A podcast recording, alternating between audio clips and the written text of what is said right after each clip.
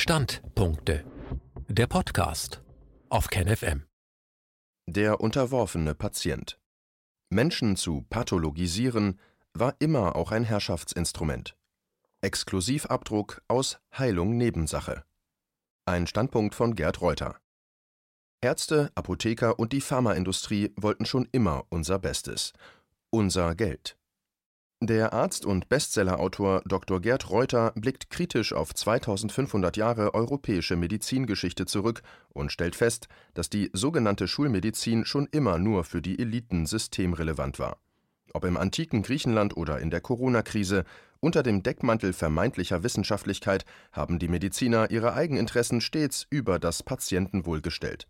Exklusivabdruck aus Heilung Nebensache, eine kritische Geschichte der europäischen Medizin von Hippokrates bis Corona. Wer Hilfe sucht und sich in Obhut begibt, unterwirft sich. Zumindest für einen bestimmten Zeitraum akzeptiert er doch Weisungen und verzichtet auf Autonomie.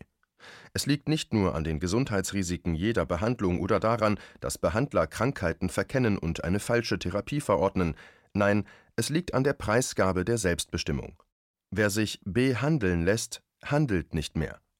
Bereits derjenige, der Tests zur Früherkennung akzeptiert, bringt sich in Gefahr. Schon weisen ihn Messwerte wenigstens als Mitglied einer sogenannten Risikogruppe aus.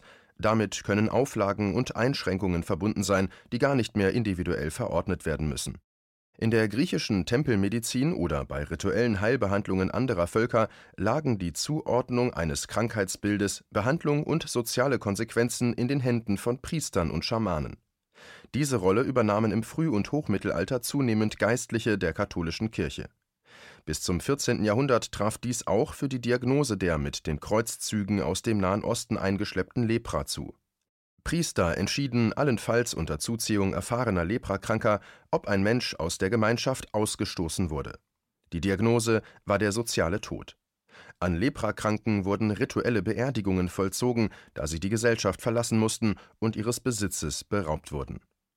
Mit der Entstehung einer eigenen akademisch ausgebildeten Ärzteschaft ab dem 13. Jahrhundert übernahmen Ärzte diese Einstufung. Das älteste deutsche Leprazeugnis stammt von 1357. Die Beschau erfolgte nun in einem Konzil von drei Ärzten, um nicht nur das Risiko von Irrtümern zu vermeiden, sondern vor allem um Bestechlichkeit zu erschweren. Ein Arzt inspizierte die aussatzverdächtige Person von Kopf bis Fuß, ein anderer begutachtete den ausgewaschenen Blutkuchen des Aderlasses und der dritte prüfte den Harn. Sah der Blutkuchen eine Stunde nach Übergießen mit rohem Öl wie gekocht aus und versank Bleiasche im Harn, galt die Diagnose als gesichert. Neben der Begutachtung von Hautläsionen erfolgten also noch zwei nicht evidenzbasierte Tests, die das Testat zur Lotterie werden ließen Zynischerweise konnten sich Diagnosen sogar im Verlauf bestätigen, da eine fälschlich attestierte Lepra bei Verbannung in die Quartiere der Aussätzigen eine Erkrankung vorprogrammierte. Der Missbrauch physikalischer oder chemischer Vorgänge als Gottesurteil oder Test ist nicht erst in unserer Zeit entstanden.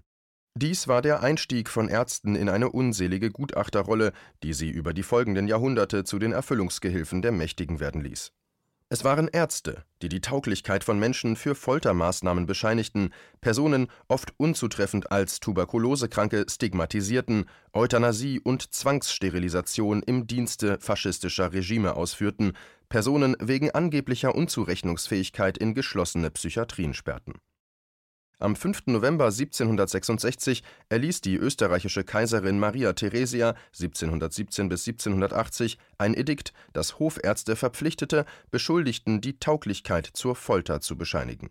Ärztlicher Widerstand dagegen ist nicht bekannt, ebenso wenig im Jahr 2020, als Ärzte mit untauglichen Tests, manipulierten Zahlen und willfährigen Fehldiagnosen Covid-Kranke und Covid-Tote vortäuschten, die es nie gab Massenweise wurden gesunde Menschen in Hausarrest geschickt oder ihnen die Eignung für eine unsinnige Impfung bescheinigt.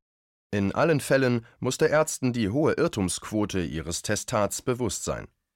Mit der Pandemie-Inszenierung kehrte 2020 das Schuldstigma von Krankheit in die Medizin zurück, das sich im 20. Jahrhundert mit dem schwindenden Einfluss der Kirchen verflüchtigt hatte Ein potenziell Kranker wurde nicht mehr in erster Linie als Hilfsbedürftiger, sondern als Gefährder für andere Menschen eingestuft, erkennbar daran, dass mit kostenintensiven und aufwendigen Maßnahmen einschließlich eines Personentracings potenziell infektiöse Menschen unter Aufkündigung aller Verfassungsrechte aufgespürt wurden, Freiheitsentzug inklusive.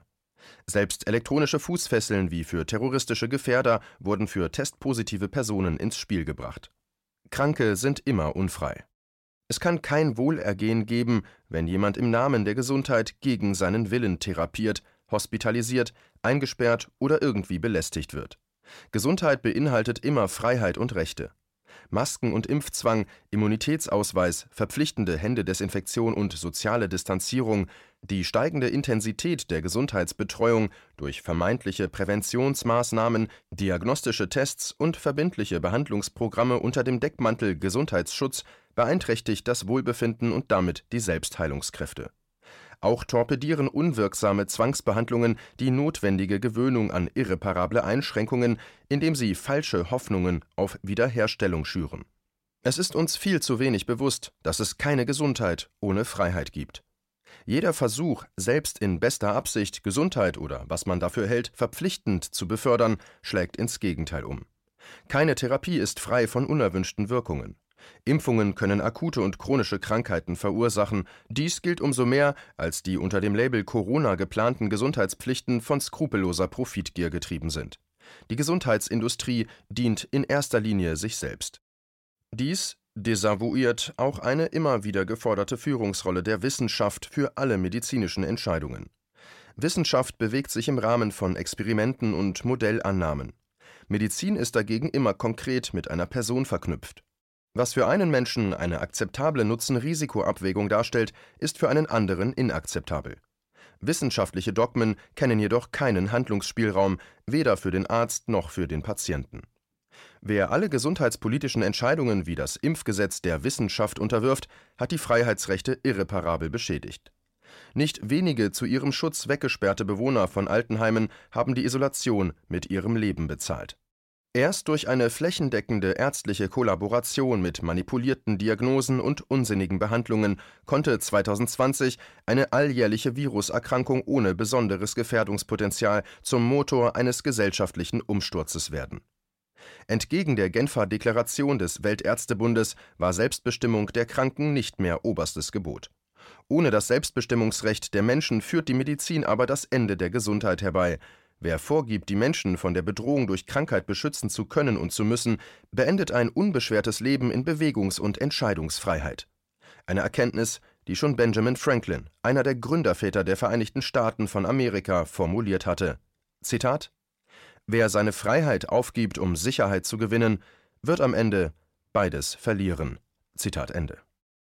Dies war ein Beitrag aus dem Rubicon, Magazin für die kritische Masse.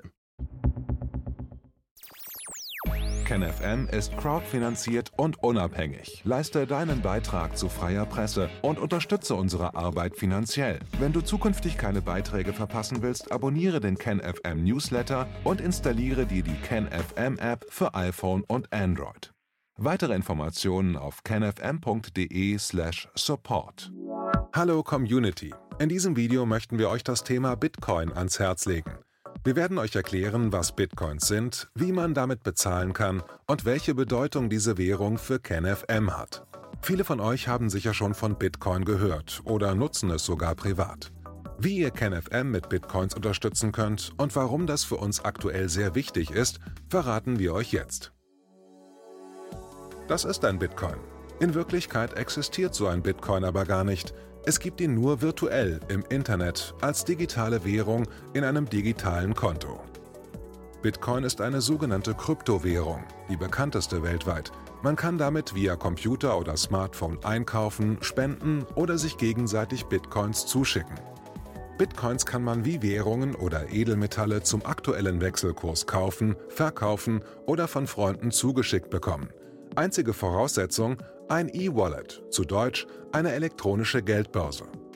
Das ist ein Account oder Konto, über das man Bitcoins empfangen oder versenden kann. Wie ihr wisst, nutzen auch wir bei KenFM schon seit ein paar Jahren Bitcoin, damit wir im Notfall auch finanziell unabhängig bleiben können, zum Beispiel von Banken, die uns nicht mehr mögen. Da viele Banken mit unserer Berichterstattung nicht einverstanden sind und nicht im Zusammenhang mit KenFM genannt werden möchten, kam es in den letzten Monaten so weit, dass uns gar keine Bank mehr mag. Weshalb wir leider damit rechnen müssen, vom kompletten IBAN-Zahlungsverkehr ausgeschlossen zu werden. Deshalb der Appell an euch, beschäftigt euch jetzt schon mit der Funktionsweise von Bitcoin, damit ihr uns auch im Notfall trotzdem weiter unterstützen könnt.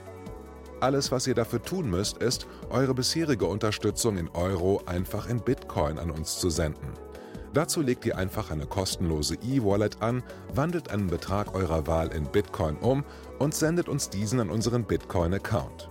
Den Link findet ihr unter jedem unserer Beiträge sowie unter diesem Video. Alternativ dazu könnt ihr aber auch diesen QR-Code mit eurem Smartphone scannen. Übrigens, eine detaillierte Schritt-für-Schritt-Anleitung haben wir zum Nachlesen für euch schon einmal vorbereitet. Ihr findet sie auf canfm.de/bitcoin. Ob Bitcoin oder Kryptowährungen wirklich die Zukunft des Geldes sind, wissen wir nicht. Aber vielleicht ist das bald unsere einzige Option, so unabhängig wie möglich und vor allem ohne Bankkonto für euch in Zukunft weiterhin freien und unabhängigen Journalismus machen zu können. Wir hoffen sehr auf eure Unterstützung und sagen jetzt schon tausendmal Danke. Euer Team von KenFM.